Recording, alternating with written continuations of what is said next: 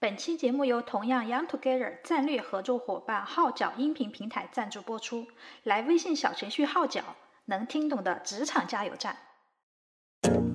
欢迎收听同样 Young Together 扩音器节目，我是本期嘉宾完颜老师。老人带的直接就导致他，老人说话的话往往是迁就小孩嘛，哦，他就这个说话得不到发育，得不到训练。还有一个像我们小时候很多的语言，很多的兴趣是小伙伴交往中得来的，他现在缺少这个环境，所以他的作文就写不好。大家好，欢迎收听本期同样 Young Together 扩音器节目，我是达达。今天还是我们的职场系列，今天呢，我们非常荣幸请到了我们教育行业的完颜老师，他已经在教育行业工作了二十多年了，对吧二？十一年，啊，完颜老师可以大概先介绍一下自己，主要现在是做什么一一些教育哪方面的呃，我现在主要是从事一些作文和古诗文培训，作文和古诗文培训？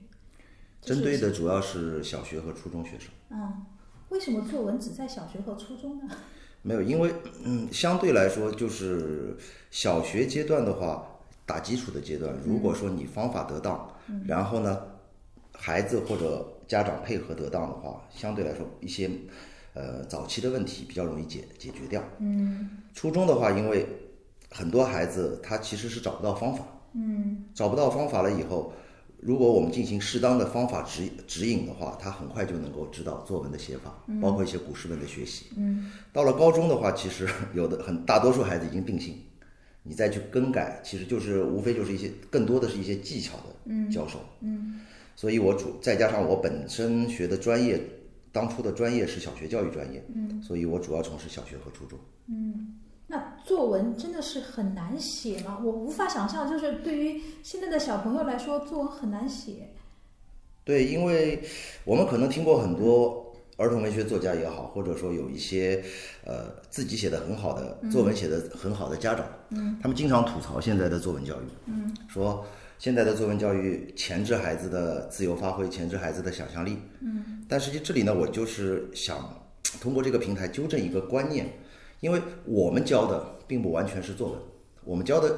我一直第一节课就要跟家长和孩子说，我们教的叫考试作文。嗯，考试作文和家长眼中的作文，它不是一个概念。哦，你这么说，我稍微有点那个了。您您您详细的阐述一下这个考试作文，其实就是为了应试，就是为了考得高分，呃就是教授的一种方法。在考卷上出现的作文，它并不完全是考验你的写作能力。嗯我们说起来，什么叫考试作文？就在规定时间，让你在规定的要求范围内，用规定的字数表达规定的思想。嗯首先，你就是要理解题，它是考你的理解能力、表达能力，还有一个就是考你快速反应、快速组织语言的能力。嗯，它并跟我们很多家长所说的写作能力，就是自由写作的能力，实际上是两回事儿。哦，懂了，其实就是专为考试而做的某一部分，就是对应急训练或者叫强化训练。对，就是说，一个你如果写考试作文能够写得非常出色的人，如果适当的引导一下，你自由写作也可以很好。嗯，但是一个自由，可能一个孩子他自己放开了写作能写得很好，他不一定能够把考试作文完成得很好。为什么我听你这么一说，我脑子里就浮现两个字呢？ 韩寒， 是不是？对，因为这里边涉及到一个你对于题意的理解，嗯，还有一个就是我们在现有的教育制度下，它其实对写作是有很多框框的，你没有办法。我们我经常跟孩子说，你在写作文的时候，你必须脑子里面想着一点，就是你批你考卷的、批你作文的，可能是一个四十五到五十岁的一个中年老师，嗯，他你说的很多东西他不理解，你说的很多事情他没有经历过，嗯，那么。你的作文是给他们批的，你首先要考虑他们的感受。就就像古时候去考科举，要要要那个要对了解，就是阅卷老师的喜好，对，他的文风风格，他喜就欢是像我们古代的八股文，嗯，它不是为了考验你的文采，嗯，它不单纯是为了你的文采。我们今天的考试作文其实根本上也不是为了你的考验你的文采，你的真正的写作能力。其实很多家长之所以或者说有一些作家之类的，他反感现在的这种考试作文，他很重要的一个原因，他没有不理解这个考试作文的根本目的。其实就是为了顺利的升入高一级学府。 对，一个是这点，还有一点，它考验的是一个你的语文综合能力。嗯，它考验一下你语文的综合的理解和运用的能力。至于文采这个这一点，虽然也重要，但是它永远不是在考试作文的过程当中最重要的。嗯，这一点是很多家长或者说有一些人对于目前的作文教育，他是有一些误解。就是完颜老师吧，就一开始就给我们点明了，他们做现在市面上的作文辅导其实就是为了考试。嗯，但有没有专门的一个培训班？它其实呃，这种类似于作文阅读类的培训，它是为了就是培养孩子的写作能力的。就是说，你如果为了考试而进行的辅导，它必然就是我们会，比如说，如果一期是十五到十六节课嘛，嗯我当然会有一些时间花在怎么来分析题目，嗯，包括怎样呃针对考试来进行一些训练，但是更多的时间也肯定是放开了让孩子写。嗯，我经常打个比方嘛，我说，呃，写作文这件事情呢，就像野生动物，一个动物。如果我们非洲大草原上一个野生动物，它能够跑很久很久，嗯，我们把它暂时关进一个笼子里，它虽然过得很难受，但是能活。啊。但是如果说一直关在笼子里的一个动物，一下子放到非洲大草原，那它估计很快就被其他动物吃掉了。嗯。所以，即使是我们的作文培训、考试作文培训的话，它一定也先是让它自由，但是最后再告诉他到底什么是考试作文。嗯。是这么一个过程。小孩子们好理解吗？小学生、嗯，基本上是可以理解的，因为现在小孩子其实包括考试作文，他们面临他们存在的最大的问题就是什么？抄。嗯，这个是我们最反对的一件事情，就是哪怕你程式化的去写一篇又一篇的作文，但只要每一篇都是你自己写，你的提高是稳步的，而且是很快的。但如果你每篇都是抄的话，到最后，其实你自己是没有提高的。哎，你说到抄这件事情，因为我们小时候好像书，新华书店的这种作文类的书也不多，没有现在多。嗯。然后好像没有，也没有想过去抄作文。就是我举个简单例子啊，嗯抄有两种，一种呢叫做原封不动的抄，嗯，还有一种呢叫做套路化。我你我们会发现一个有趣的现象，就是如果你在老师讲解一篇作文题，讲解的时候，如果先读一篇范文，嗯，你们你小时候肯定也经历过，然后你会发现全班百分之六十到七十的同学写出来基本上都是差不多的，感觉没有动脑 筋。基本上都是跟范文一个思路，对对对，其实这也是一种抄。嗯，我经常跟家长说，就是心理学上有一个就是就那种大白熊实验嘛，就是说嗯问你，呃，先问你，就是说你脑子里想一只黑狗，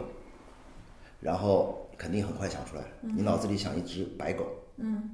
你也很快想出来。但是我现在告诉你，请你脑子里一定不要去想一只黄狗，嗯但你脑子里肯定会出现一只黄狗。嗯其实，一旦你先把范文给他了，其实对于他来说，就算你强令要求他不能这么写，不能这么写，第一个跳入他脑子的还是这一篇，这也是一种抄。所以，像我们教，包括我几个朋友一起教，我们现在的要求就是先写，我再教，嗯，随便你写成什么样，但是我事先不告诉你怎么写，一旦告诉你怎么写了，其实每个人写出来就差不多。那这个还蛮有意思的，这算是一种嗯，我从来没有站在这个角度来想这个问题过。但是有时候我我呃，我记得我回忆我以前小学时候的作文，嗯，我回忆我的同桌吧，我自己作文好像写的还蛮好的，我的同桌就是反正作文就经常扣很多分，我就不理解他，我说你是怎么写的？他说我就是看到这个题目，我就不知道我该写什么。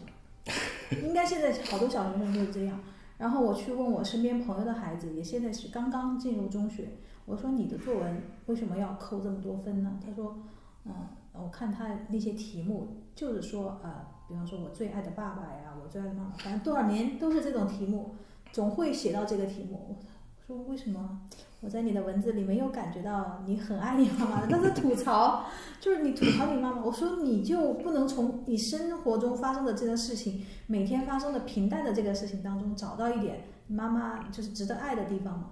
他说，嗯，他没有观察。不是没有观察过，就是我嗯们现在就说，现在孩子的感知力钝化，真的吗？是嗯对，是真的。就是说，为什么说他的情感感知力钝化？就是他想得到的东西太容易得到。嗯举个例子，我们小时候写，比如说写我爸爸、我妈妈，那我肯定会写有一次他带我出去玩，或者给我买一样东西。对，这是我我们们觉得的这是套路，这也对算是我们的套路。一个是我们的套路，另一嗯个这种东西确实令我印象深刻，因为这种事情发生的少。对，但是现在对于孩子来说，爸妈给我买一样玩具，或者爸妈带我出去玩一次，根本是经常发生的事情。那因为经常发生，他就不珍惜了嘛，他就没有那么强的情感感受，所以很多时候你也不能怪孩子， 就是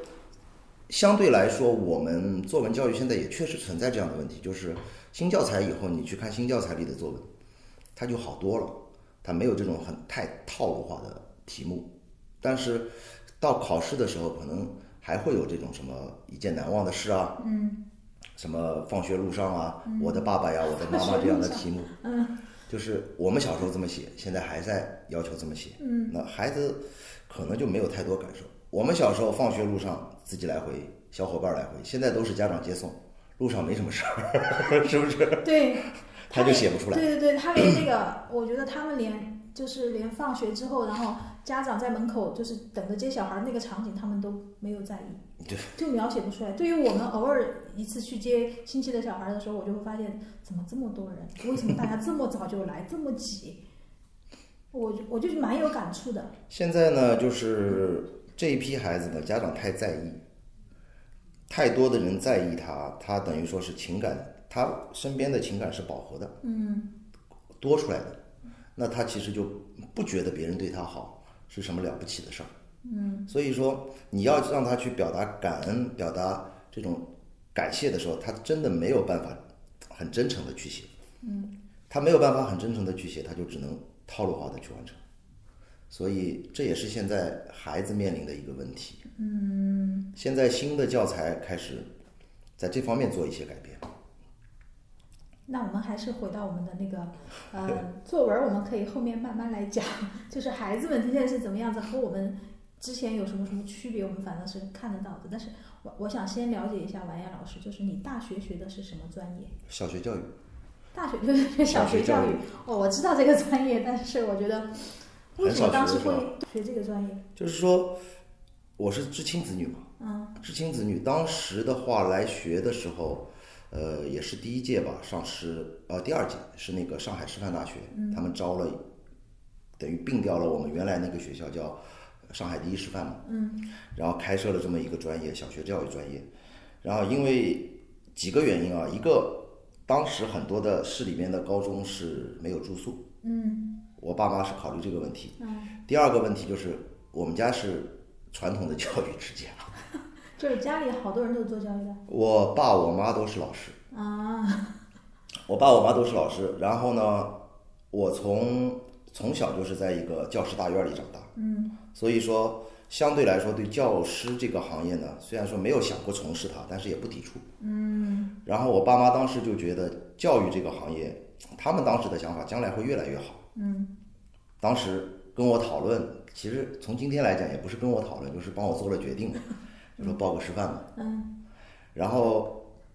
一进这个学校，其实我是蛮后悔的，为什么？ 一开始是蛮后悔的，因为进去了以后，我们一届，呃，四个，我们那一届是四个班，一百六十个人，就十二个男生，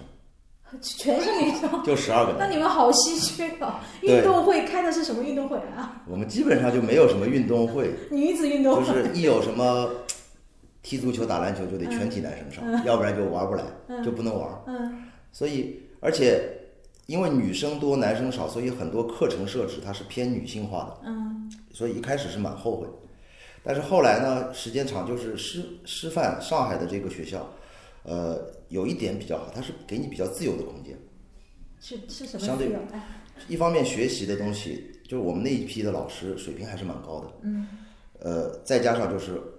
如果从将来从事一线工作来说，他给你很多很多的一线实践的机会。啊，懂了。然后我们那个学校的话，会找来很多的一线很好的老师来类似于带教你啊，或者教你各种各样做讲座。所以，如果从未来职业发展角度，那段时间现在回想起来还是很有用。嗯，就是师资力量云集。对，那那一批真的是，像现在我们那一批人的话，从教育角度来说，基本功练的是蛮好的，不像现在很多大学生，有的时候我们跟他开玩笑说，也是师范大学毕业，教育专业毕业，但缺少实践，或者说有很多的基本功欠缺。嗯，呃，那一批的话，现在像我的同学里面，基本上现在都在小学的上海的小学领域啊，有很多基本上都是做到骨干教师啊，或者中层领导之类的，或者校长之类的，嗯蛮多这样的人。也一相当于像我这个年龄的话，基本上都是上海小学教育界的骨干吧， 骨干就栋出梁。去，哎，这个也是我的同学，那个对也是对我的对同对学，对随便哪个学校都是我的同学。对对对，基本上半个上海的学校里面都有我同学。主主要是女同 学。对对对对对。那男同学就十二个，我我也想象那个你们开年级会议的时候那个那个场景，找男同学我找不们到。上一届男生多一点，有四十多个，将近五十个。我们这一届，我们下一届还要少。我们下一届加一块儿四个，四就是他，但下一届班级也少，就是后来又来了四个，两个呃两个校区合并以后又来了四个，下一届是八个男生， 记得好清楚啊，因为人数少，所以数得很清。好像到现在也是小学里面，小学老师还是以女性老师偏多。对，其实某种程度上也不是很好， 就是从孩子的角度来说，我们自己知道，嗯，但是现有的情况就是，小学老师无论是待遇啊，还是社会上的受尊重度，不可能有太多的男性从事，嗯，这是一个现实情况。但是现在就很现实的一个情况是，是女老师们，就是婚姻问题也很难解决，因为没有同事啊，找不到男性那啊。那对那不倒对不是，女老师还是很热门的。没有，我我之前我们我知道我身边的那几个都不是， 中学和高中可能是这样，小学的话，对吧？小学有一个，在小学里边有一个很神奇的岗位，叫做工会主席。工会主席是负责解决尤其是上海的话，就是说，嗯，比如说郊区学校，或者说是有一些小学校，他会一有新老师来，包括苏州嘛，我是我小时候在苏州长大，嗯，我就记得我小时候最有趣的一点就是在苏州的一些学校里面，包括小学、中学，一有每年一进新老师，那马上就一些年纪大一点的老师就会盯着了。哎呀，这个不错，一交往这个不错，可以介绍给谁？那个不错，可以介绍给谁？而相对来说，就是说，嗯，是呃，条家庭条件比较好的人的话，他是比较愿意找老师的。稳定吗？呃，一个是稳定，还有一个呢，就是说假期比较固定。嗯，第三个呢，就是说，有很多人觉得这样的话，呃，孩子的教育问题能解决。这这一点我也听说过。哎，您说的真的是都是大实话，这这几点我都听说过。但是我刚才我记得我你刚才跟我讲的这个重要的信息，我让我的那几个朋友去找工会主席。 就是个人问题解决不了的朋友们，你们要去找工会主席，你们就是没有跟工会主席打好关系，你知道吗？这个呢，就是也不一定是工会主席吧，就是包括有一些年纪大一点的老师，其实是蛮热心于这种帮你搭桥的。嗯那那你说你后来进了师范，上海师范之后，你们是有住宿的？住宿的那你们十二个男生就住住不，在我们没有都住宿，我们住宿的大概四五个人，其他的人有的家里在上海，近的就不住了。当时我们那一届都收上海人嘛，那个专业，然后住宿了以后嘛，反正在当时来说，有的时候学校住宿的话，几届是混在一起住的，所以我像我们跟上几届、下几届的关系都很好。因为怎么看男生都很少，好像打水也不用去给女生打水啊，就是就是人家那种电影里面发生的情节，应该你们都没有，除非是谈恋爱的。我有一个，当有很多女女生到现在有的时候关系都挺好，嗯，就是说相对来说，她们的后来跟我们说，就是在那个时间段里面，其实，在他们的印象里面，根本就没有把你当男生看待， 因为嗯太少了，对，因为太少了，而且课程设置什么也不会特意为男生去做什么改变。比如说我们那时候还学芭蕾舞，他学芭蕾舞，他有要求，女生也学芭蕾舞。后来我们男生上了一节课，后来我们就集体不上了。不上的原因就是找不到鞋， 买不到芭蕾鞋。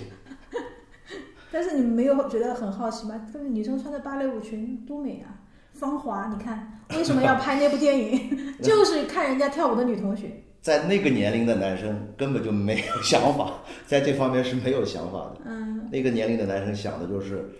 能不能逃掉一节课出去玩儿。所以，那个像现在的话，你要回头的话，我们也经常聚，嗯，经常聚，尤其男生一起聚的比较多。男生的话，那段时间比较空，相对来说自己的时间比较宽裕。有的人可能，你就像我刚才跟你说，我一个同学，他每天能花七小时练琴练书法。有的同学可能就是，既然很空，我就玩儿了。所以，呃，那段时间，但是不管怎么说，那时候有一件事儿是管得很严，就是实习实践嘛。嗯，我们那时候基本上每周都要去学校，每周都要去学校，管管舞会啊，或者说是有一些学生的接触，所以，嗯，从这个角度来说，我们的基本功都很好。那实习的频率真的很高哎！我只记得我在中学的时候，某一年遇到过几个实习老师，好像每并不是每一年我们学校都会有实习老师来。我们是从两年级开始就实习，一直到毕业那年，整个半年实习，就每年都有。可喜一欢开实始习是老见师习，对啊，可喜欢实习老师了。嗯像我，我有的时候跟学生说，实习老师最后往往为什么看不见了，就是因为你们太喜欢他了。就是因为我们真的吗？是这样子吗？呃我还以为我那个我很喜欢的那个实习老师长得又高又帅，他会留在学校。我后来发现他没有留在我们学校，就是就是他又当然又年轻嘛，然后嗯那个时候是少女嘛，是中学生，就就 觉得哎来了一个帅哥，然后又跟你很亲切。然后又什么又对你很好，然后平时又爱笑，又跟平以前的那些老师就完全不一样。你你知道中学老师就会教很严数学的严肃，大的肚子， 中学老师哦，那个老师我很喜欢的啊，但是你真的是大肚子谢老师， 那有的时候就是这样啊，你你们学生越喜欢的老师越是留不下来，你们喜就是学生喜欢什么样的老师，轻松一点的，松一点的，作业少一点的。但这样的老师其实就是从学校的角度来看，他根本管不了班。所以，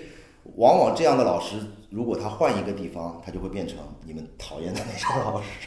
天哪！ 我觉得他为了最后留在学校，他会变成讨厌的老师，真的穆老师都是我害了你， 我太喜欢你了，当时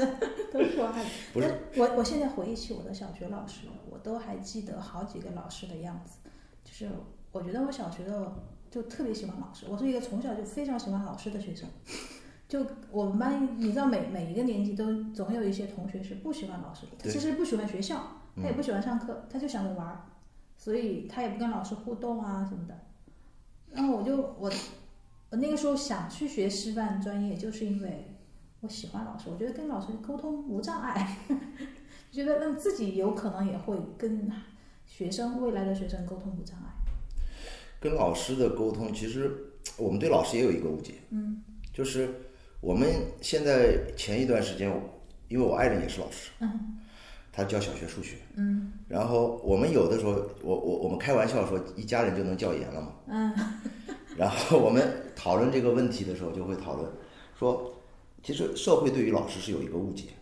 就是他们认为老师应该和蔼可亲，嗯，老师应该怎样怎样，其实根本不是这样。因为在学校里面，老师首先考虑的根本不是学生的个性发展，你是考虑不到的。嗯，老师要考虑的是一最终的一最关键的一个问题，叫效率，啊，就是怎么样能做最有效率，那他就会怎么做。嗯，而不是说怎么样能让每个孩子最好，他怎么做？因为四十多个、五十多个孩子，他做不到这样的。我们有的时候之前就，我有一次开家长会，我就跟家长讲一个故事。嗯，我说我们小时候都听过一个故事，叫爱迪生的妈妈。对，跟老师作对，哎呀，把他当成正面形象。嗯，但是我说，其实你在考虑这个故事的时候，你在听这个故事的时候，你恰恰忽视了这个故事里最重要。这个故事里面有一群人他没出现，最关键的一群人没出现，就爱迪生的同学。嗯，如果说这个老师真的如他妈妈所愿，安下心来，为了爱迪生一个人，他可能是个天才，我去照顾他，我去培养他，那其他那群孩子怎么办？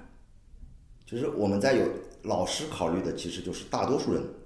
能如何能最有效率的做好，他一定会忽视某个人。但是我们现在可能一些媒体也好，一些舆论也好，他要求老师是什么都好，对他要要求老师就是成为一个完美的人。对，就是给学生们的爱要平均，给要平等，要公平。现在都生二胎了，我自己就是有两个孩子，我都做不到平等的对待两个孩子，爸妈都做不到，你何况让一个老师去平等对待每一个孩太苛刻子，了。做不到。现因为如果你真的慢下来了，平等的去对待每个孩子了，那换个角度来说，你的效率就没有了，家长又会提意见。其实就是很多时候，你比如说我们开玩笑的说，你不布置作业，会有家长投诉。嗯。你布置作业太多，也会有家长投诉。嗯。你对孩子客气一点，会有家长家长不满；你对孩子凶一点，也会有家长不满。所以这里的话，包括很多年轻的，可能刚刚从事教育行业的这些人，就是你怎么样找到一个折中点，其实是很重要的。那怎怎么样找折中点呢？就跟你的前辈学习。你们作为老老师会告诉他们吗？ 如果有人虚心，比如说我今天才到学校来，我虚心向您请教，我这个班真的不好管。 就是教育行业这个行业是很有趣的，啊就是相对来说，从事教育的人都很单纯。就是我们老以为老师怎么可能很功利啊，或者怎么样，其实不是。教育行业的这个从业人员大多数是很单纯的，因为他们的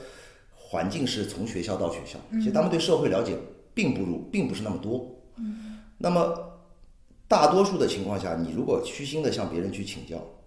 别人是愿意教你的，但必须记住一点，教育这个行业很有趣的一点，我有用的方法，你不一定有用。更个性，对，就举个例子，嗯，假如到我这个年龄了，我四十四十出头了，有自己的孩子，自己的孩子，假如说教育的还还算成功，这种情况下，我面对一个二十多岁、三十岁的家长的时候，我甚至有的时候可以直接指责他、骂他，他可以很安静，他可以接受，嗯，但一个二十出头的老师，如果用我跟我一样的方法，他可能就会遇到很大的反弹，嗯，包括面对学生的时候也是一样，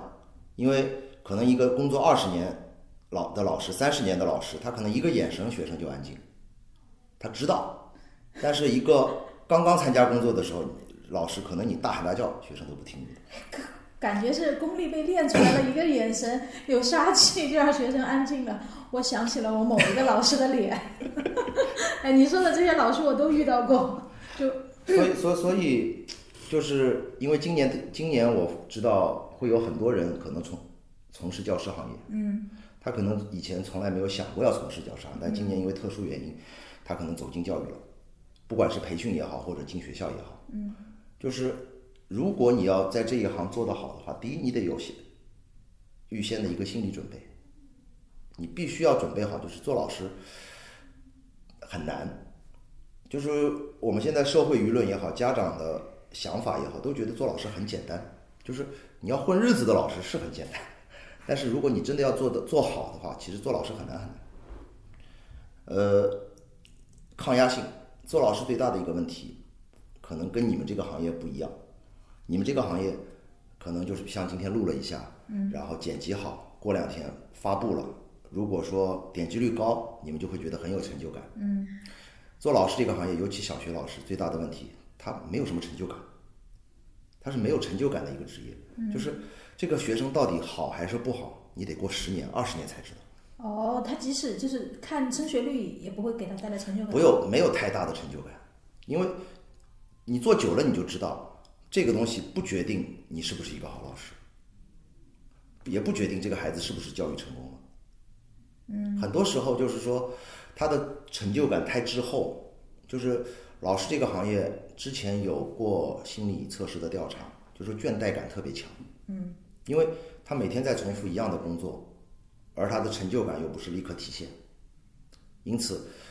如果要从事这个行业，你一定要做好这样的心理准备。 那完颜老师，你那个呃师范学校毕业以后，你应该是顺理成章去做了老师吧？做了几年老师，你当时不知道有倦怠感这个事情吧？当时年轻的话根本就不考虑这个事情， 也没有知道什么幸福感这些是吧？工作对带来的幸福感也没有考虑都没考虑。其实我们这代人，我九九年参加工作，第一年也不教语文，第一年当时学校缺那个自然常识老师，教了一年自然常识，给我的感觉第一年就完全是在混，整天就在玩。那个时候九九年，你要进入一个在上海一个小学，普通小学是公立小学对吧？公立小学公立小学需要经过什么面试啊，或者这些跟现在的相流程嗯当时差不好多一点，当时的话我们是两条路，嗯你自己可以先找，找不到的话呢，学校保底给你安排。这 个我喜欢这种学校， 现在都没有了。现在没有了，对呀、现在免费师范生还保底安排。免费但学是校基本上都是去乡村学校嘛。嗯。然后当时去了那个学校，是因为我一个师兄嗯比我高一届的，他在里头，他说那个学校挺好。他他的好的原则，我们当时年纪小嘛，嗯好的原则很好混， 好混，我以为是什么食堂比较好，伙食比较好。然后当时就去了，嗯，去了以后完全没有什么我们今天所谓的职业规划呀什么的没有，完全没有。第一年都在玩，就是彻底摆脱父母了，摆脱所有约束的约束了那种新鲜感，嗯，又有钱，对，有自己的收入。有自己的收入，虽然那时候收入很低嘛，嗯，但是还是，呃，基本上第一年都是玩的很疯。玩什么？你你白天是在学校做老师？白天做老师，那时候二十出头的人精力充沛嘛，晚上还能玩到很晚，第二天照样上班。像现在就不行了，是不是？所以那个第呃，到一直到第二年做了班主任，做了语文老师，才开始真的有一点点，就是说呀，好像有压力，嗯，有也是似乎就是真的应该认认真真做。所以说，呃，最开始的工作状态就这样。做自然老师，小学自然老师应该课本好像也不是很厚，好像对教教的内容也不是很多，对，而且那个年代的话，对这种复课，不我重视。不重视。我我我曾经，呃，最多的时候一个星期是二十一节课排。嗯，但是全校的就都教了，对吧？啊一到六年级。呃、不是不是，我是我们那个学校很大，一个年级有十三个班，哦哇，我差不多就教一个年级。但是呢，到最后实际上你一个一个星期到快考试的那个时候，只上了四五节课，啊、就全部被要走。全部被语文、数学课要。当初当初对这个复课没有管得那么严，后来做了几年以后就不想做了。是因为做班主任太累了吗？啊，不是不是不是，当时主要因为收入，收入因为当时因为我父母都在苏州嘛，就是很简单的，我当时就需要在上海租房，嗯，然后呃还要日常的生活等于说都是自己开销。当时做老师，我记得那时候大概一千五到一千八左右一个月，嗯，零零年零一年的时候，当时就觉得这点钱不够，然后后来就是我们那一批很多学同学，包括一些同事都离职嘛。就是都是主要都大家都是因为经济原因。呃，还有一个当时有一个历史背景叫撤停并转，解释一下这个我真的没听过。就是因为当那个年代学生少，嗯，学校招不满人，嗯，很多一些招不满人的学校，它都会怎么样？都会跟大学校合并，嗯，就呃很当时很多其他省的话就是撤村校，建建那个玩一小个一个哎建完小，一个镇上只有一个小学的那种，导致老师就多出来了，很多老师就多出来，有一些老师就是在那个那样的情况下也就离职了，所以其实从今天的角度回头看很可惜啊，是今天到处缺老师，但是那个时时代撤了很多学校，导致很多老师离职离开岗位，嗯，然后当时很多人都是冲着。我记得很清楚的一点就是，在那个时代，我们我赚一千八的时候，上海的一个出租车司机大概收入是五千到六千。那这个 差距很大。对，所以当时做老师，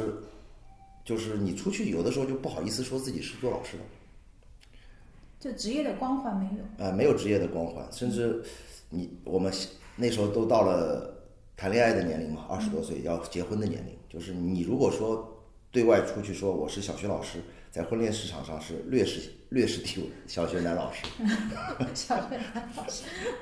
所以很多人就离职了。好像现在也是因为这样，就是现在呢，其实从收入的角度，至少在上海，嗯，收入的角度它并不是很劣势，但是大家根深蒂固的，好像对小学男老师有一些偏见。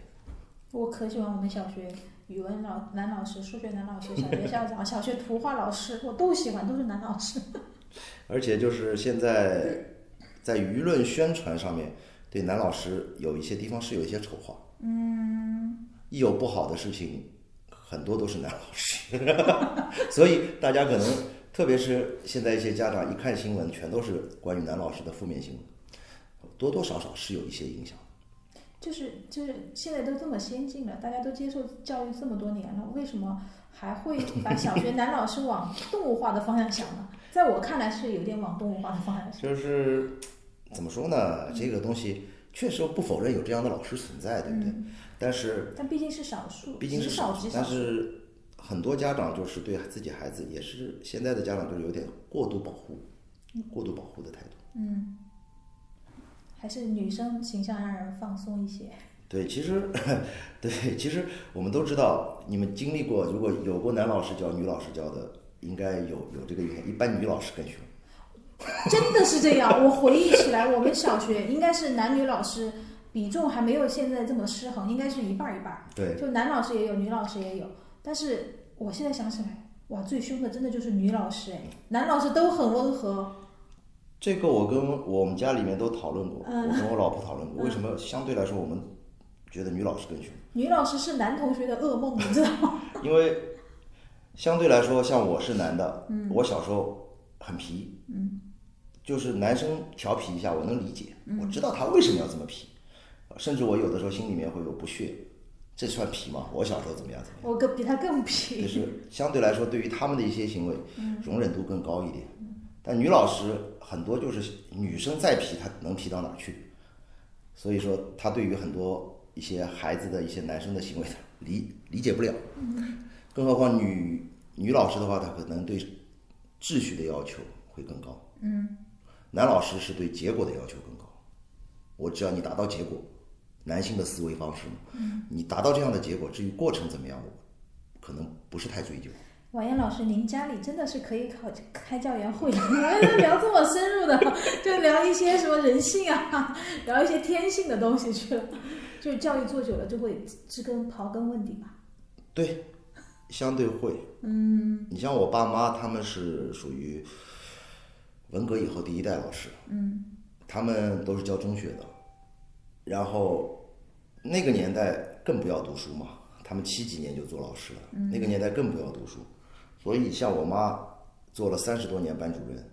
她一辈子想的问题就是怎么样能让孩子更喜欢读书一点，这是她她一辈子要想的问题。嗯，像我爸相对来说，就那种属于那种脾气比较暴躁的老师。嗯，但在在在他那个年代可以，包括打学生骂学生，他那个年代都是比较正常的情况。后来就不行，后来所以他也就转行做别的了，就是他脾气不想改。改不了。嗯，啊，改不了。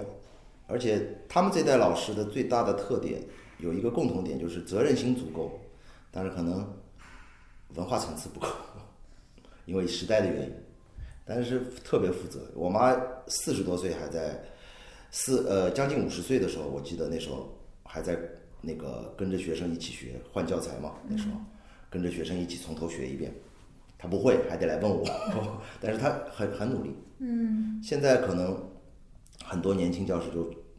相对来说没有这种主动的努力性。那我们再再回到您那个小学，你做班主任之后，是不是做班主任？你还是做教自然吗？不教教育了，哎，为什么我一直很好奇一个问题， 就是为什么绝大部分的班主任都是语文老师？因为语文老师课多。哦，是因为这个原因吗？对啊，就语我文我一直想不通，我说为什么班主任是语文因老师？为每个学校它都是有满课时规定的，嗯你超课时的话是不行的，一般情况下。嗯，就是说语文老师本身他的课时就多，一般来说，而且我们知道语文老师涉及到批作文啊，他的作业量比较大，对，一般不会安排，特别是高年级，他不会安排一个老师教两个班。嗯，哪怕这个老师再好，他不会这么安排。那么如果他教一个班课时不满，那再带一个班主任，嗯，那课时能满。再加上就是说，对于小孩子来说，必须要有一个长时间跟他接触的人做班主任，管理效果才好。嗯你让其他学科的老师也有，但是相对来说，总体来说是语文老师做班主任效果最好。就是一旦他冠上了班主任的名头之后，我就觉得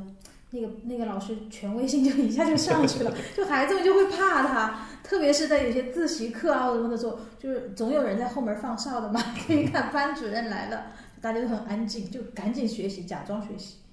因为班主任相对来说直接接触你家长，开家长会，天哪， 我又想到了， 就是 就是重要时刻吧，小学的时候，对，一一一听说开家长会，很多小孩儿得一天都得发抖，但我我最最近发现，一听说开家长会是家长比小孩儿紧张，紧张。就怕家长怕挨骂。那倒也不至于，其实现在真的是有点妖魔化老师啊，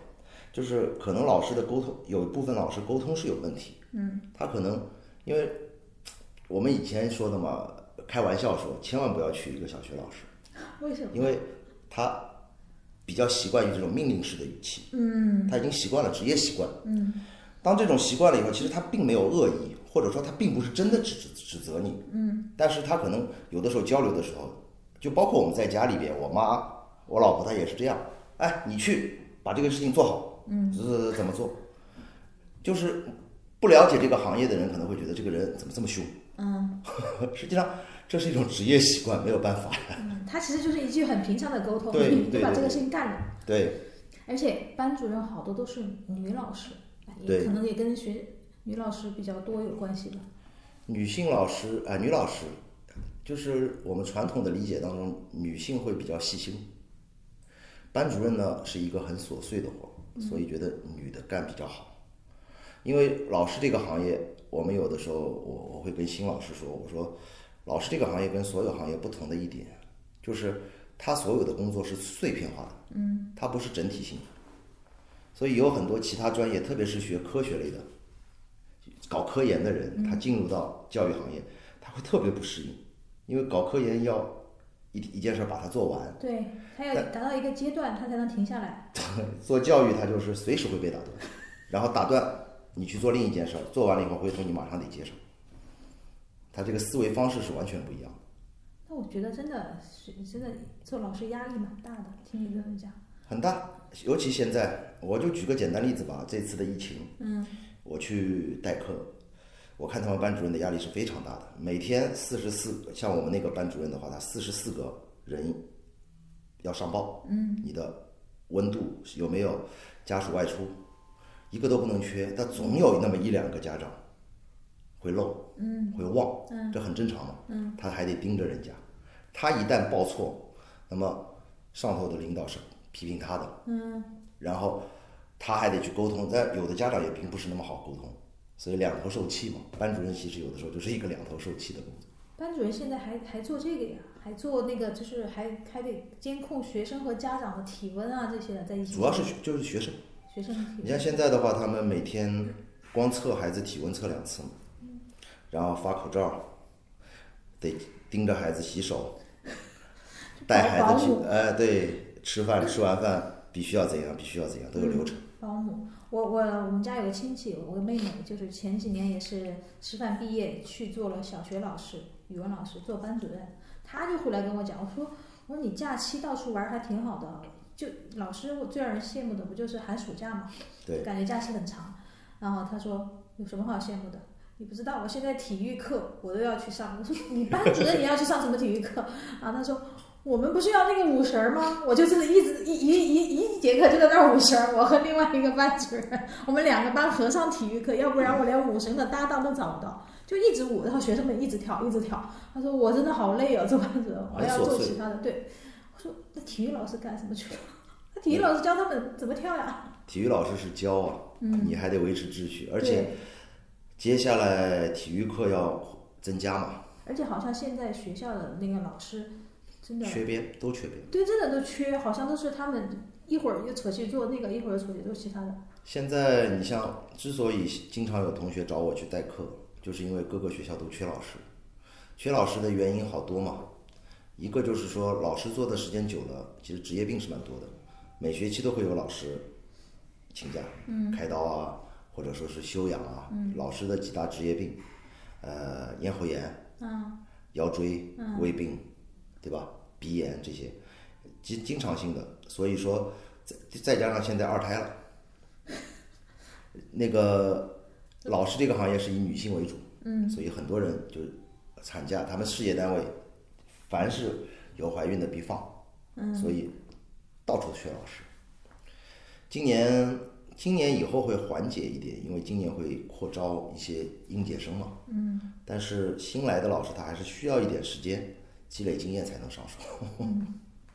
感觉是因为这次疫情好像给教师这个行业也带来了一些新的变化吧，给每个对行业都带来一些。这次你包括我现在从事的补习行业，现在变化也极其大，包括国家的一些政策、新的政策，我们也得适应。再加上网课实在上伤掉了，网课实在上很伤。现在要重新转到线下了以后，孩子其实包括我现在在学校上课，包括可能接下来的培训，都会出现这样的问题，就是孩子可能又要重新适应线下。线上课的效果，现在虽然说我们可能有一些机构或者说有一些媒体他在宣传、线上课是未来趋势什么，但是你上过你就知道，真的是很害人。我我陪我们家亲亲戚的小孩上过，就是晚上七点到九点，嗯，就是上一些作文啊、古诗词理解啊这些，就是拿着一个 iPad，然后他在灯光下还要记，还有时候还会抽抽问题啊或什么的，就就一直坐在那儿两个小时。我觉得线上课比线下课的，第一是课是时间长。第二，我也不知道效果反正怎么样，但是小孩儿他有紧迫感，他自己也要求要上。那要看年龄，就是说，一般小学生来说，我们现在普遍感觉，呃，线上课以后，第一，你必须边上有大人监督，要不然效果是很差的。嗯，因为线下课的话，我在教室里面，老师就能帮你起到监督的作用。第二的话就是说，线上课的这种模式，对于很多孩子他根本就听不懂，因为我们自己看一下，就是线上课主要其实是靠听，嗯，主要是靠听，然后即使是看，他也是看一些强刺激的东西，比如说一些 PPT 啊，一些东西，那你必须要孩子长期的就是主动集中注意力，他才能够获得。而线下课的话，是由老师通过各种各样的方式来督促你，而我们的大多数的孩现现在的大多数孩子啊，实际上他学习主要靠视力的，嗯，学习主要是靠视力的，但是线上课我们了解下来，其实线上课主要是靠听力的，嗯，就是学习的途径完全不一样。那那为什么会诞生这么蓬勃的线上课这种教育呢？其实因为是不是因为也一部分原因是因为线下课满足不了这么多的孩子？一个就是说，好老师资源稀缺，一旦有一个老师稍微有一点名气了，但是可能因为距离上的原因，我不可能每天每次花两三个小时特意去听这么一节课，可能这是一个点。第二点的话，其实从我个人的角度来说，这个线上课某种程度上也是被炒作起来的一种概念。哎我觉得孩子们单纯，为什么去追求好老师？一想想我当时一听说什么黄冈教育这种好学校，我都头大，就代表着无数的卷子和作业要做，好老师也代表着但是相对来繁重的课说，有一些老师确实是有一些方法，他能让你快速的喜欢这门课。就你肯定也遇到过这样的老师，哎，特别喜欢上这个老师的课就就 B 站某些老师啊，就是现在某视频网站的一些老师，他就用一些新奇的他的属于他个人特色的讲课方法，你就很容易听进去，就吸收一些知识。但是你如果长期看视频学习的话，一个大问题就是你学习的东西其实不成系统。啊，这个是一个问题。对，您说的对。所以，如果说初三以上的，就是有自主控制能力，我主动想学的学生，我觉得视频课是非常好的。包括成年人，我要学点东西，有的时候我也会去看一些大学的一些教学视频或者什么的。但是，假如说是一个小学生，你靠他自己看着视频就想学，那是很基本不可能的事情。那除非那个小孩儿天赋异禀，你真的是天才。对，天才。哎，那您就是从小学，您说您前面提到谈恋爱，后要结婚，然后发现钱不够用，租房子也开销也很大，然后你你觉得你看中了什么？哪一个可以满足你当时这些物质上的要求？后来就辞职嘛。嗯。也在一些私立学校做过。当时私立学校的钱要比公办学校多一些，嗯，然后后来也是一个机会吧，就是当时也是一个偶然的机会，看到一个招聘，就是说有一个呃有一个就是现在叫百家出版社嘛，在天耀桥路上，嗯，他们当时要办一家办一份针对小学生的报纸，叫《快乐语文报》，招编辑。嗯那要要最好是有小学教育从业经验，语文教师，我觉得我蛮符合，嗯，就去了。去了以后呢，他们那个主编正好原来也是学教育教育学的硕士，上海师范大学教育学的硕士，那你们还是你你的师哥师姐师姐，师姐。然后她当时是上海，原先是上海市教委里的，嗯，后来辞职到这来做，然后就聊了好久，聊了好久以后，她说：“哎，思路一致，那你就来吧。”就就开始从后来很长一段时间就开始做这个报纸编辑、图书编辑，嗯，图书编辑当时收入高吗？也不高。我想也是，哎，你一说图书编辑，我想哎好像也没有听说哪个图书编辑就工资很高，就是报纸编辑呢，它还跟发行量相关，嗯，发行量高了，你的收入就高。那个时候有广告吗？呃，我们我们那个报纸因为针对学生的报广告相对就很少。你看还没有广告，就所以纯说粹靠发行量，纯粹靠发行量，但是一开始的时候还挺好的，因为一开始的时候进学校啊，就是征订啊，没那么多限制，嗯可以相对来说还比较好发行。嗯但是到后来慢慢慢慢政策收紧了，各种各样的报刊杂志进学校越来越难了，嗯，那后来发行量就不行了，然后我们就开始组织比赛，那快乐语文报主要是发行一些什么呢？每一期是每一一期的期版面，每一期主要的内容就是一个是学一些语文方法，语文学习方法，然后还有一些就是学生的习作和一些老师针对习作的一些教学。你你现在来看啊，当时定的这些内容有问题吗？还是说就足够当时的那些学生？应该是差不多够了。嗯，然后我们在自主招生这呃自自主征订这块儿，其实一度还做得很好。只要我们那个报纸上征订目录，它的征订情况就是很好。嗯，但是后来因为上不了征订目录， 就就就就差很多很多。嗯，然后后来我们就转行做那个，主要就是靠做那做了一个作文比赛。在零四零五年的时候，做了一个比较大型的嗯作文比赛，叫那个呃上海市小学生现场作文大赛，跟上海市教委合办的。在当时的话，是上海市最大的一规模的一个比赛吧。嗯，做了几届，就是说这个时代变化你是永远不知道嘛。就是一开始这种比赛很受欢迎，但是到后来又是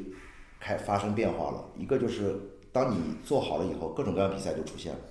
跟风的比赛就出现了。另外一点就是，对于这种办比赛也开始限制越来越严。嗯，一开始你们要就是在上海面对所有的上海小学生吗？对，所他有的们需要进行一个初选吗？呃，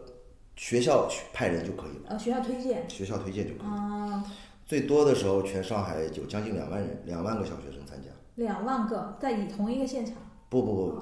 到最后是分几个现场，现场。最初第一次是八千多，七千多人，八千不到，在一师附小嗯办了一次，效果很好。然后后来又办了第二、第三，办到第四届开始出问题了。 所以在当时的话，办这样的比赛，后后续的也编了很多这种比赛的作文书，或者说作文指导类的书。嗯呃，后来就慢慢慢慢这个报纸，报纸因为不能征订办不下去了以后，就开始做图书编辑，嗯然后我这头也开始帮一些出版社，因为早期联系有，就是帮一些出版社或者说是一些出版公司帮他们做一些图书推荐，少儿类的图书推荐。嗯，就其实还是跟少儿离不开这个少儿，就一直对在做少儿相关的这些。对，哎，然我后我我还很好奇那个啊，你们既然办了作文比赛，一等奖是什么？奖品是什么？奖品从哪来？当时你们没有这么奖，这么大规模哎，当时基本上没什么大奖品，没有奖品，你们也没有赞助。没有赞助，就只有简一个简单的报名费。当时哇，那个是时一候真是单纯办个活动，就是单纯办个活动。是，当时最初办这个活动的目的，就是为了促进我们报纸销量，嗯， 唯一目的，嗯唯一目的就是促进报纸销量。就那个年代，商业感不是那么强嘛，如果现在的话，肯定是有这么多人，我肯定得拉赞助啊。对，而且荣誉就是当时得到那个小学，比方说你们第一届的就是金奖还是一等奖这种一呃，我们叫一一等奖，啊，一等奖，一等奖的话，全上海一百多个人，然后然后就是发一张奖状，上海市教委盖章的奖状，小与会盖章的奖状，然后奖品就是一些简单小文具。不吸引人啊。当时的孩子其实就是他，他也不完全不是为了奖品去，嗯，所以现跟现在的不能比。现在你看，随便一个比赛，他可能就是什么参加某个夏免费参加某个夏令营之类的奖，对不对？对。但是当时我我记得我小时候也参加过这种作文比赛，重庆的吧，啊市作文比赛还是什么的。反正得了个三等奖还是怎么的，我都不知道怎么参加的。 我们老师说你这篇作文可以，我给你推上去啊， 来来来，你来改一改，改了两三稿我记得，然后我给你推上去。然后就在我们学校也没有有一个奖状，然后就在学校公示栏放了一个星期，就给大家来看贴出来。我们当时是，呃，到最后获奖的作品，一二等奖作品会结成一本书，嗯，哦，收录在一本书里。然后收录在一本书。当时这本书是自愿买，结果就是说，那些小孩儿非但拿不到奖品，还他们得还会还得出钱买书。哎，他们得一等奖的，有的家长很骄傲，就会买好多好多，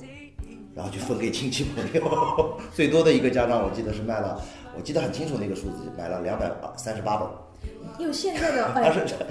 用现在的互联网思维，就是 这种东西你肯定会也会被定定成册，但是就是要卖给全国各地的小学生， 是吧？对，大家看一下，就是同样的题目，每个人写的是什么不一样。其实，哎，看个一两百同样题目的作文，有意思吗？有趣吗？ 当时我记得很清楚，就是这些家家长他是买了这个，亲戚朋友一人一本儿，然后就是学校老师都要送，班级同学都要送，当礼品一样的送。其实就是从现在的角度来看，其实现在回头去看，那个时候就是单纯是办一个活动这样的，很单纯的这样的目的。但是就是说，从那个活动里面，为什么我后来会从事教做？嗯其实那是一个很重要，一个是当时在《快乐语文报》做编辑的时候，就经常去学校 嗯接触很多的，比比如说有一些小学请我去指导文学社啊，指导一些学生作文的写作，然后还有一个就是看到了太多的学生作文，再加上自己背景就是语文老师背景，慢慢慢慢的就觉得这方面好像我还能行。啊，就可是自己擅长的。对，尤其是有一次我就去看了一个作文补习机构嘛，就是说他那个机构老师教法是很简单的，简单粗暴的教法，就是来小学阶段可能出现的作文题大概就这么二十几个，嗯，来一个一个一个的出来。现在每一个他的教法就是每一个你写，写完了老师帮你改，改完了以后他告诉你这个题目。下次遇到怎样的题目，怎样的题目，怎样的题目，你可以用。嗯，套路。对，然后我说啊，孩子这么这这这么教也太简单了吧？就我不需要专业知识都能教的。嗯我当时有很多的机构是这么教，我说如果这样都能教，那我肯定比他教的好。嗯 再加上后来随着那个互联网兴起了以后，这个出版行业也越来越难，所以